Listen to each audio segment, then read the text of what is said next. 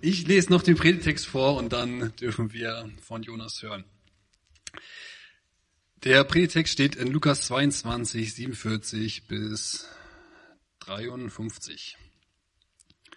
Als er aber noch redete, siehe, da kam eine Schar und einer von den Zwölfen, der mit dem Namen Judas, ging vor ihnen her und nahte sich Jesus, um ihn zu küssen. Jesus aber sprach zu ihm, Judas, verrätst du den Menschensohn mit einem Kuss? Als aber die um ihn waren sahen, was geschehen würde, sprachen sie, Herr, sollen wir mit dem Schwert dreinschlagen? Und einer von ihnen schlug nach dem Knecht des hohen Priesters und hieb ihm sein rechtes Ohr ab. Da sprach Jesus, lasst ab, nicht weiter. Und er rührte sein Ohr an und heilte ihn. Jesus aber sprach zu den Hohepriestern und Hauptleuten des Tempels und den Ältesten, die zu ihm hergekommen waren, Ihr seid wie gegen einen Räuber mit Schwertern und Stangen ausgezogen. Ich bin täglich bei euch im Tempel gewesen und ihr habt nicht Hand an mich gelebt, angelegt.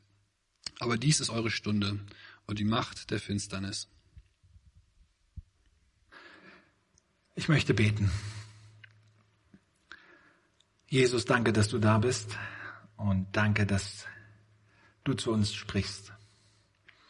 Ich bitte dich, öffne uns jetzt Ohren, Herz und Mund dass du Raum einnehmen kannst und dass du groß wirst in unserem Leben. Sprich du das an, was dir heute wichtig ist und berühre uns dort, wo es für uns gut ist. Ich bin gespannt, Herr, was du uns zu sagen hast und was du mit unserem Leben vorhast. Danke für dein wunderbares Wort, Herr. Amen. Ich freue mich wirklich sehr, hier bei euch zu sein.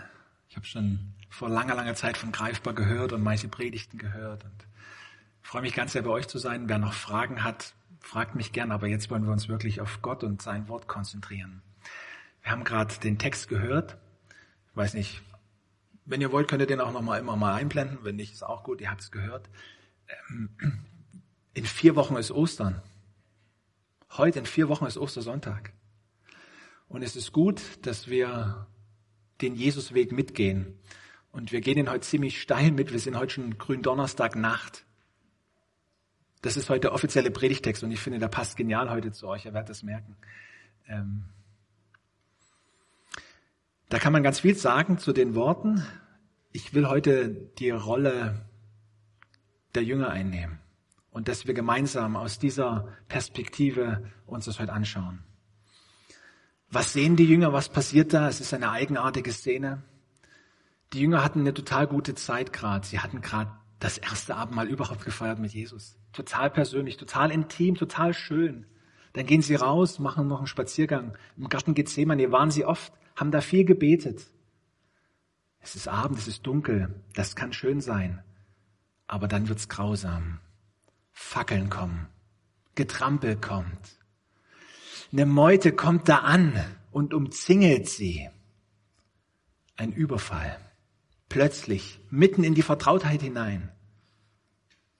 Chaos und Bösartigkeit treffen sich.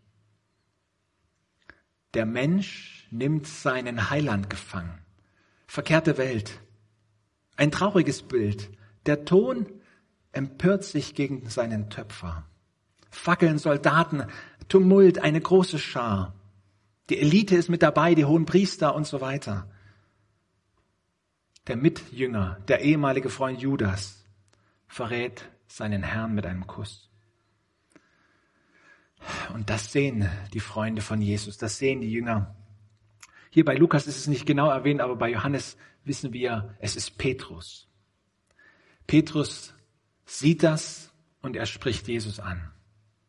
Es sind die letzten Worte, die Petrus mit dem irdischen Jesus, also vor Kreuz und Auferstehung, reden wird. Danach fliehen sie ja. Das ist der letzte direkte Kontakt bis zum Kreuz. Petrus fragt, sollen wir dreinschlagen? Schön, dass du Luther vorgelesen hast. Ich habe mich kaum getraut, das so zu sagen. Das ist ein bisschen altmodisch und so, aber das finde ich so ein tolles Wort. Sollen wir dreinschlagen? Sage ich nie in meinem Alltag, aber ich, wir verstehen sofort, was damit gemeint ist. Ja, das ist so ein tolles Wort. Dreinschlagen.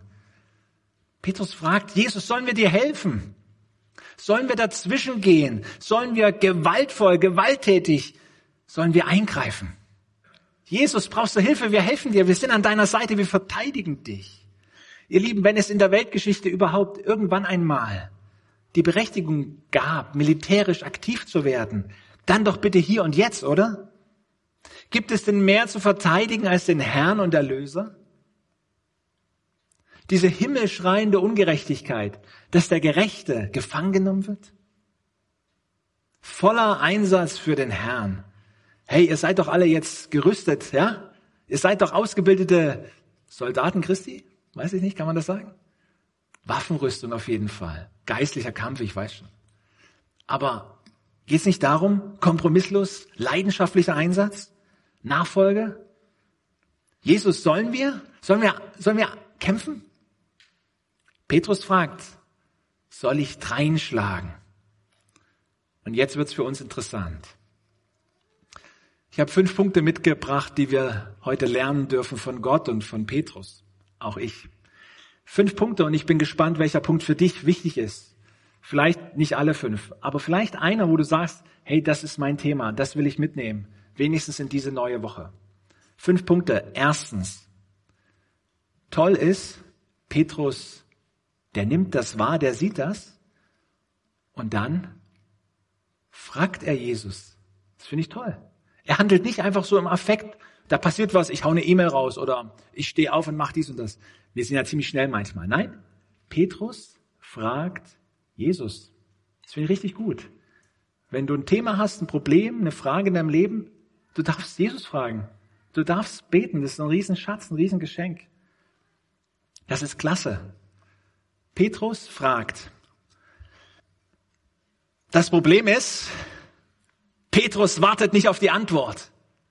Petrus wartet nicht, was Jesus sagt, sondern Petrus er wird aktiv. Das kann er eh am besten, oder? Aber sind wir Menschen nicht so? Wir können am besten aktiv werden. Wir wollen was machen. Petrus, was macht er? Er schlägt. Darfst du mal Melchior? Du bist mal Malchus, hä? Ja? Komm mal her. Ich lasse das Ohr dran, weil ich weiß nicht, ob ich es hinkriege heute mit dem Ohr. Es klappt nur manchmal. Der Petrus, der schlägt zu. Wir wissen nicht genau, ob er das Ohr wirklich treffen wollte. Ich gehe davon aus, er wollte eigentlich was anderes treffen. Aber er hat vielleicht im Eifer des Gefechts nicht gewählt. Er schlägt zu, er trifft das Ohr. Das tat, glaube ich, richtig weh. Vielen Dank, Applaus für dich. Wie heißt du? Wie heißt du? Jakob. Nicht Malchus, sondern Jakob, sehr gut. Wunderbar. Petrus schlägt zu. Wir lesen ein paar Verse davor. Die Jünger hatten zwei Schwerter dabei. Ja, auf jeden Fall. Ich weiß nicht, ob so eins. Ist von Rudi, mein, mein Bruder im Haus der Hoffnung. Man braucht es manchmal als Christ, na klar. Na, es ist nur ein Geschenk irgendwie, keine Ahnung. Petrus begeht einen Fehler, den auch wir immer wieder machen und der immer wieder vorkommt. Petrus kann nicht warten auf die Antwort Gottes. Petrus denkt ohne weiteres, das kann ja nur richtig sein. Das wird schon passen. Mein Wille ist bestimmt auch Gottes Wille. Das denke ich ja auch oft. Wenn ich etwas gut finde oder gut meine, dann ist es bestimmt auch Gottes Wille, oder? Aber so ist es nicht. Petrus hat es lernen müssen. Ich leg das mal weg. Petrus hat es lernen müssen.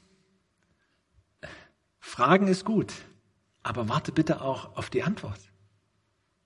Ich erzähle an der Stelle immer so gern die Geschichte, wenn du zum Arzt gehst, weil du krank bist, dann gehst du zum Arzt, sagst Hallo und dann sagst du, was so los ist, ja? Du stellst deine Frage, dein Problem. Ich habe das und das und so weiter. Was würde ein normaler Patient machen und was machen wir beim Arzt auch? Wenn wir fertig sind, dem Arzt vorzutragen, was wir haben, dann hören wir, was der Arzt zu sagen hat, nämlich wie er uns helfen kann. Ist ziemlich normal. Wir sagen unser Problem, wenn wir fertig sind, warten wir auf die Antwort und hören, was, was gemacht werden kann. Wie machen wir es bei Gott?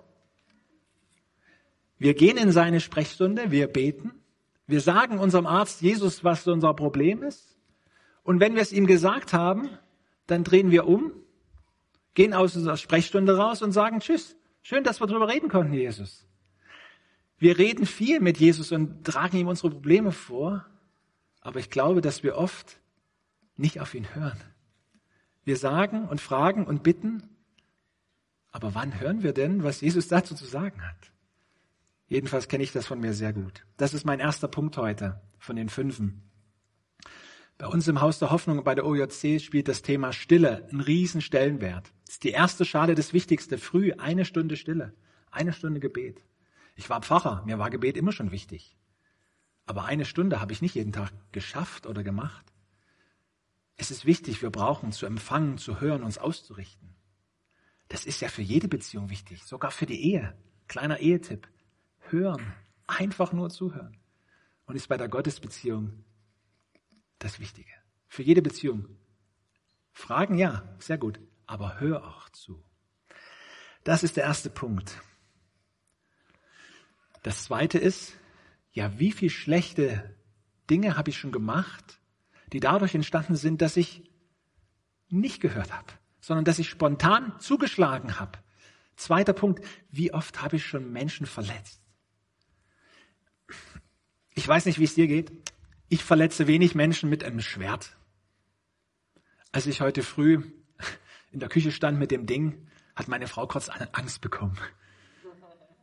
Ähm, aber ich habe sie noch nie verletzt mit, mit einem Schwert oder mit einem Messer. Aber ich habe sie schon oft verletzt mit Worten. Ehrlich. Und das ist nicht schön. Und meine Kinder, ihr habt die vielleicht gesehen, ich liebe die Kinder, ich liebe meine Kinder, das ist wunderbar. Aber manchmal ist meine Geduld, meine Kraft echt begrenzt. Und ich, ich kann nicht mehr. Und dann rutschen Worte raus, die nicht gut sind. Die verletzend sind. Und meine Kinder sagen dann, kann, äh, in einem ruhigen Moment, kannst du geduldiger werden? Ja, will ich. Und ich entschuldige mich oft bei meinen Kindern. Es ist wichtig, dass wir uns als Eltern auch bei den Kindern entschuldigen, um Entschuldigung bitten. Ich verletze. Der biblische Weg ist Jakobus 1, Vers 19. Jeder Mensch sei schnell zum Hören, langsam zum Reden, langsam zum Zorn. Jeder Mensch sei schnell zum Hören, aber langsam zum Reden, langsam zum Zorn. Wie oft habe ich es anders gemacht? Wie oft schlage ich sinnbildhaft anderen ein Ohr ab? Wie oft verletze ich andere? Das Problem ist das Herz, das Innere des anderen sehen wir nicht so, wie wenn das Ohr blutet. Ja? Das tut weh. Aber es tut auch hier weh, wenn ich jemanden anders verletze. Wir sorgen oft mit unserem Verhalten dafür, dass andere taub werden für Gott, für sein Wort. Überleg mal, wo habe ich jemanden so verletzt, dass er für Gottes Wort und für seine Liebe taub geworden ist? So wie der Malchus, er konnte nicht mehr hören. Das ist für mich ein Bild dafür. Wir schlagen anderen die Ohren ab und machen sie taub. Das Gegenteil vom Wort Gottes, das ja lebendig, kräftig und schärfer ist, Hebräer 4, ist unsere Zunge, die echt viel Macht hat. Also, zweiter Punkt, wo bin ich? So ein Petrus, der so reinschlägt, der andere verletzt. Drittens, wir wollen Petrus nicht ganz so schlecht machen, ja? Er hat schon genug zu tragen. Ähm, er wollte ja was Gutes, ja? Ich kann mich gut in ihn hineinversetzen. Er wollte helfen. Aber er ist übers Ziel hinausgeschossen. Mit dem Kopf durch die Wand. Ich weiß nicht, ob du das kennst. Ähm, wenn dich so etwas sowas aufregt, dass du sagst, hier muss doch mal jemand was sagen. Vielleicht gar nicht unbedingt immer nur, wenn du selber angegriffen wirst oder deine Familie. Aber auch wenn es um deinen Glauben geht, um deinen Herrn, um deinen Erlöser, um Jesus. Petrus will seinen Herrn und Gott verteidigen. Das finde ich erstmal löblich. Und ich kann es gut nachvollziehen. Und mir geht es doch auch so. Ich möchte auch manchmal dreinschlagen, wenn die Bibel belächelt wird oder wenn der Sonntag oder der Gottesdienst belächelt wird. Hey, da möchte ich auch manchmal eigentlich dreinschlagen und sagen, Leute, wisst ihr eigentlich, was ihr macht? Das ist wichtig. Oder wenn in den Medien der Glaube madig gemacht wird. Ja, da möchte ich manchmal dreinschlagen und sagen, jetzt reicht's aber mal. Schutz des Lebens am Anfang, Abtreibung und so. Ehe von Mann und Frau und so. Wenn da manchmal die Werte, die Gott uns vorgegeben hat, so zur Sau gemacht werden, dann könnte ich manchmal, ich nehme jetzt nicht das Schwert, sonst ist die Bank hier noch, aber da könnte ich wirklich manchmal reinschlagen. Ich weiß nicht, ob du das kennst, dass du manchmal so richtig, hä? Und dann höre ich, wie, wie mein Herr sagt, wie Jesus sagt, steck dein Schwert an seinen Ort. Jesus sagt, stopp. Jesus sagt, lass die Faust in der Tasche. Halt dein Wort zurück. Deine groben Hammerschläge, deine verletzenden Schwerthiebe. Jesus sagt dir und mir immer mal wieder, stopp. Du brauchst mich nicht zu verteidigen. Schon gar nicht auf diese Weise, das schaffe ich allein. Wenn ich wollte, dann könnte ich wie Asterix und Obelix die Römer ja, klein gekloppt haben. Da könnte ich die ganzen Soldaten hier in 0,0 wäre die Sache erledigt. Haben wir jetzt am Freitag geschaut mit den Kindern, ja, deswegen ist das mir so nahe gewesen. Ihr kennt das. Bei Lukas ist es nicht so ausführlich, aber Matthäus und Johannes, da steht sogar an der Einstelle bei Matthäus, wo Jesus dann sagt, wenn ich wollte, dann könnte ich eine Legion Engel mir herholen und die Sache wäre erledigt. Ich brauche eure Hilfe jetzt gerade in dem Sinne nicht. Jesus sagt zu Petrus, Jesus sagt zu uns, wenn du was tun willst für mich, dann lass das Schwert stecken. Wenn du was für mich tun willst, dann sei wachsam und bete. Wenn du was für mich tun willst, dann liebe. Wenn du was für mich tun willst, dann rede von dem, was ich gesagt und getan habe. Wenn du was für mich tun willst, dann bezeuge meine Wahrheit, ohne Wenn und Aber. Dadurch hilfst du mir mehr als mit der geballten Faust. Das ist die Antwort von Jesus. Jesus sagt kurz und knapp, lass ab. Es ist in Ordnung. Nicht weiter. Jesus sagt das nicht nur zu Petrus, Jesus sagt das zu allen Jüngern. Das ist interessant. Die waren wahrscheinlich schon in Hab-Acht-Stellung. Die waren auch schon bereit zum Kampf. Petrus war nur der Erste, weil er immer das Schnellste ist bei solchen Sachen. Aber hätte Jesus nicht eingegriffen, ich weiß nicht, was das für ein Gemessel dort geworden wäre. Wie wäre dann die Geschichte weitergegangen? Ich weiß es nicht, aber ich kann mir vorstellen, ein Tumult, ein Chaos, ein, Ge ein Geschlage, ein Dreingeschlage. Viertens,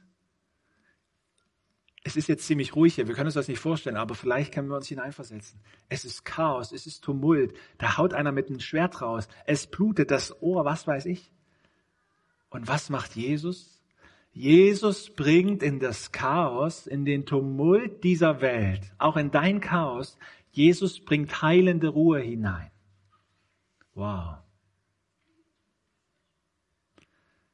Ich hoffe, ihr könnt das Bild so ein bisschen nachempfinden. Es gibt ein paar Bibelverfilmungen oder stellt dir richtiges Chaos vor und richtigen Stress und richtigen Streit.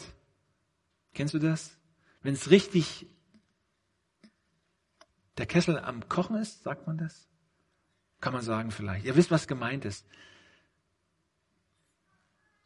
Richtig Stress, Streit, Konflikte, Ärger, Wut, Zorn, und Jesus kommt hinein, weil er da ist, mittendrin. Und Jesus bringt heilende Ruhe herein. Das finde ich so krass.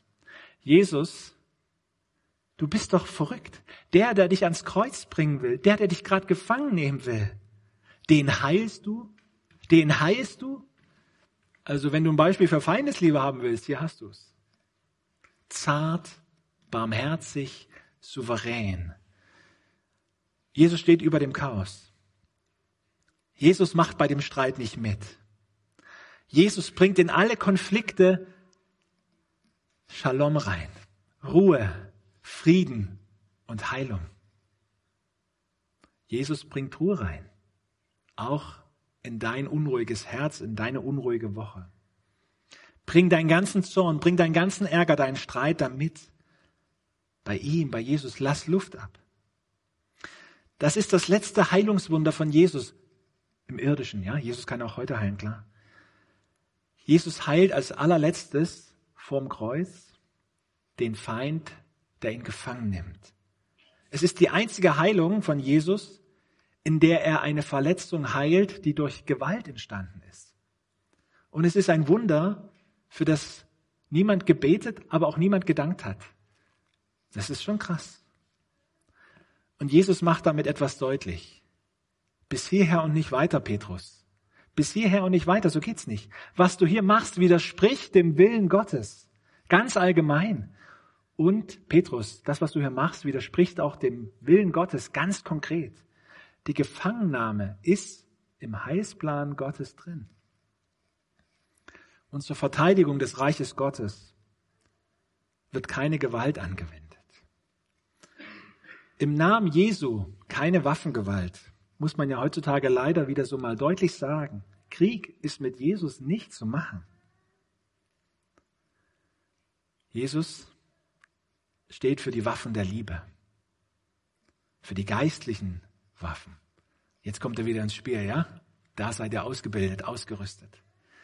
Dafür ist Jesus da. Petrus, dein Kampf war unangebracht. Jesus hat kurz vorher gesagt, meine Stunde ist gekommen. Jesus hat sich nun gestellt. Petrus, dein Kampf war aussichtslos. Was sollen paar Männer mit zwei Schwertern gegen Soldaten und Übermacht ausrichten? Die Jünger haben ihre, ihre Möglichkeiten überschätzt. Petrus, dein Kampf war auch völlig unnötig. Jesus war nicht auf die Hilfe der Jünger hier angewiesen. Sie unterschätzten seine Macht und seine Möglichkeiten. Und Petrus, der Kampf war echt unangemessen. Es geht um eine gewaltfreie Mission, um den gewaltfreien Weg Jesu. Unsers ist es, wachsam zu sein und zu beten, zu lieben und zu bezeugen, auch zu ertragen und zu erleiden und Gott das Gericht zu überlassen. Das sind die ersten vier Punkte gewesen. Vielleicht kennt ihr sie noch. Sie kommen dann auch als Fragen dann hin. Ich habe aber noch ein fünftes. Ich fasse es aber schon mal zusammen. Erstens, wir fragen Jesus, das ist gut, aber warte auch auf die Antwort. Zweitens, wo verletze ich andere? Wo mache ich sie taub für Gott? Drittens, du musst Jesus nicht verteidigen. Bezeuge ihn. Und viertens, Jesus steht für gewaltfreie Mission. Er bringt Ruhe, heilende Ruhe auch in dein Chaos. Welcher Punkt ist schon für dich dabei? Höre und prüfe, was Gott dir sagen möchte. Das fünfte ist aber für uns alle auf jeden Fall entscheidend. Nämlich das ist das Traurige. In dieser Stunde der Gefangennahme muss Jesus nicht gegen die Soldaten kämpfen. Er kämpft ja gar nicht gegen sie. Jesus muss hier kämpfen gegen die Verkehrtheit seiner Jünger. Jesus kämpft in dieser Stunde der Gefangennahme mit der Verkehrtheit seiner Freunde. Petrus, Petrus zieht das Schwert, weil er meint, er müsse Jesus verteidigen. Er müsse seine Sache, sein Reich retten, wie man wohl ein irdisches Reich retten müsse. Ein gewaltiger Irrtum. Das Schwert legen wir aus der Hand. Wir haben nicht einen Herrn, den wir retten müssen. Er rettet uns. Bitte tief ins Herz fallen lassen. Wir haben keinen Herrn, den wir retten müssen. Niemals. Wir haben einen Herrn, der uns rettet. Ihr Lieben, Ostern kommt ganz von alleine. Du musst nichts dazu tun, nichts. Jesus hat alles getan. Und Petrus hätte das wohl wissen können. Er war lange mit ihm dabei. Er hätte wohl wissen können, dass der Jesusweg ein Kreuzweg ist. Aber den Kreuzweg wollte Petrus nicht. So kämpfte Petrus in Wahrheit gegen den Heiland. Der Kampf von Petrus war letztlich eine Flucht. Eine Flucht vor dem Kreuz, eine Flucht vor dem Leiden. Und das ist für mich vielleicht der wichtigste Aspekt dieser Geschichte. Die anderen vier sind auch wichtige Punkte, aber der ist sehr zentral. Ich bin auch Petrus. Ich mag auch nicht den Kreuzesweg. Ich mag lieber den starken Weg, dort wo ich etwas machen kann, wo ich es in der Hand habe, wo ich die Kontrolle habe, wo ich aktiv bin. Ja? Wir haben selten ein Schwert in der Hand, aber wir haben Zeit, Geld, Kraft, Besitz, unsere Gaben. Wir wollen auch vieles schaffen und machen. Manchmal ist es dran. Aber manchmal ist auch dran, Kreuzesweg zu gehen. Passionsweg. Wir wollen oft nicht den schwachen Weg, den passiven, wo ich erdulde, wo ich erleide. Wir wollen oft kämpfen mit unseren menschlichen Waffen. Wir vertrauen schon auf Jesus, ja, aber wir vertrauen auch schon auch auf unsere Kraft. Gebe es wirklich ganz aus meiner Hand? Gebe ich es wirklich ganz in seine Hände? Das ist Gottes großes Geheimnis. Sein Reich wird niemals durch Töten gebaut. Sein Reich wird immer durch getötet werden gebaut. Gottes Reich wird gebaut durch getötet werden, durch Opfer, durch Hingabe. Das ist uns Menschen immer wieder fremd. Aber wir wollen es einüben. Wir wollen staunen und empfangen. Jesus hat nicht menschlich gekämpft, sondern hingebungsvoll sich geopfert. Er hat erduldet. Er hat es geschehen lassen. Entscheide dich neu für diesen Weg der Jesus-Nachfolge. Petrus musste es lernen, das Schwert abzugeben, auch den Weg des Leidens zu wählen, auch das Kreuz zu wählen, was immer vor der Auferstehung kommen muss. Ja, immer vor der Herrlichkeit, es geht nicht anders. Staune und empfange, was Jesus getan hat. Dafür sind die vier Wochen bis Ostern jetzt gut. Und dann übe es auch selber ein. Wenn wir Jesus nachfolgen, heißt es, dass auch wir hineinkommen indem wir unser Schwert, unsere Stärke abgeben, ihm hingeben, uns opfern. Das heißt, ja, Römer 12, unser Leben ist ein heiliges Opfer, das ist unser lebendiger Gottesdienst. Auch schwach zu sein, auch Kontrolle abzugeben. Das ist das Geheimnis. Ich bete. Jesus, du bist so anders als wir. Jesus, du hast in das Chaos Heilung und Ruhe und Frieden reingebracht. Und du bist deinen Weg gegangen, den Weg ans Kreuz. Und ich danke dir, Herr, dass wir davon hören können. Und dass du uns so unfassbar liebst, dass du uns auch vergibst, dass wir neu anfangen können. Und du rufst uns zu, du sprichst uns liebevoll an. Leg das Schwert weg.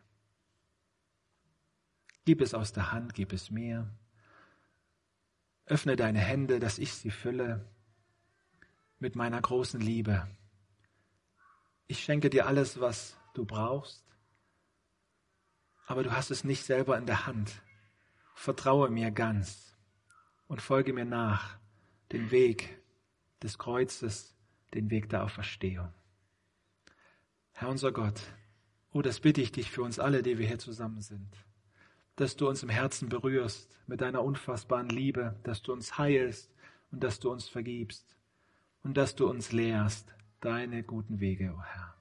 Geh du voran auf der Lebensbahn. Amen.